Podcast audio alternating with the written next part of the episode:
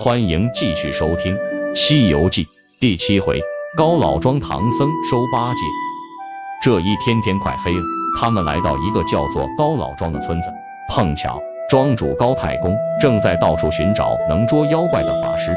悟空一听，非常高兴地说：“不用找了，我就是专门捉妖怪的。”原来高太公有三个女儿，前两个女儿已经出嫁，到了三女儿，就想找个上门女婿来支撑门户。三年前来了个又黑又壮的青年，自称是福陵山人，姓朱，想到高家当女婿。三女儿对他还算满意，高太公就让他们成了家。开始这个女婿很勤快，耕田下地，收割粮食，样样都行。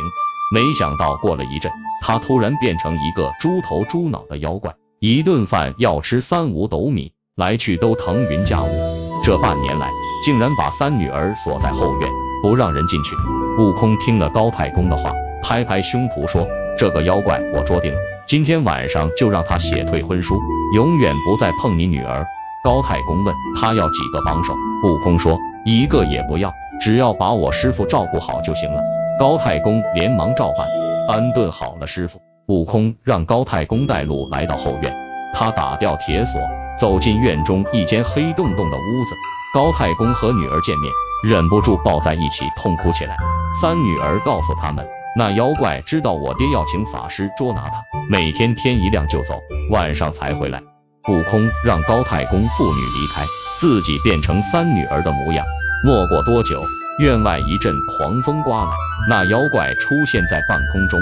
悟空连忙向床上一靠，装出有病的样子。那妖怪摸进房中，口中喊着：“姐姐，姐姐，你在哪儿呀？”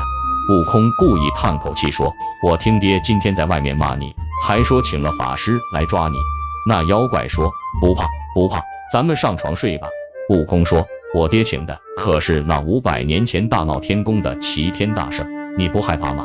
那妖怪倒吸了口凉气说：“咱们做不成夫妻了。”猪精打开门就往外跑，悟空从后面一把扯住他的后领子，把脸一抹，现出原形，大叫道：“活怪，你看我是谁？”那妖怪一见是悟空，吓得手脚发麻，呼地一下化成一阵狂风跑了。悟空跟着这股妖风一路追到高山上，只见那股妖风钻进了一个洞里。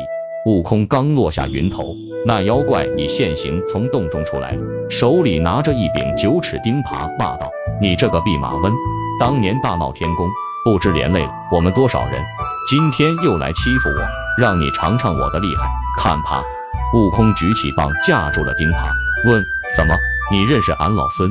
那妖怪说出了自己的来历，原来他是天上的天蓬元师，在王母娘娘的蟠桃会上喝得酩酊大醉，闯进了广寒宫，见嫦娥长得十分美丽，就上去调戏嫦娥。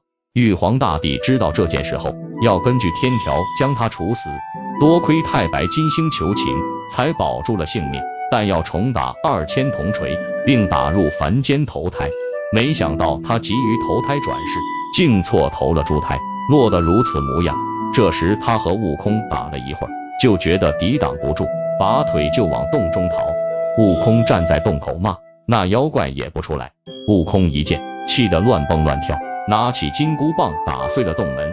那妖怪听见洞门被打碎的声音，只好跳出来骂道：“我在高老庄招亲。”跟你有什么关系？你欺人太甚！我这把钉耙绝不饶你！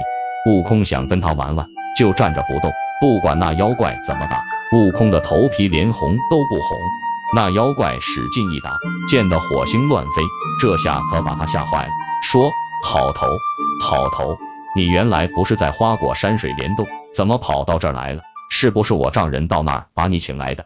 悟空说：“不是，是我自己改邪归正了。”保护唐僧西天取经路过这妖怪一听取经二字，啪地一声一丢钉耙，拱了拱手说：“麻烦你引荐一下，我受观音菩萨劝导，他叫我在这里等你们，我愿意跟唐僧西天取经，也好将功折罪。”两个人放火烧了云栈洞，悟空将妖怪的双手反绑上，押回高老庄。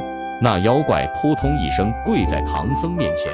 把观音菩萨劝他行善的事说了一遍，唐僧十分高兴，叫悟空给他松绑，又请高太公抬出香炉烛台，拜谢了观音。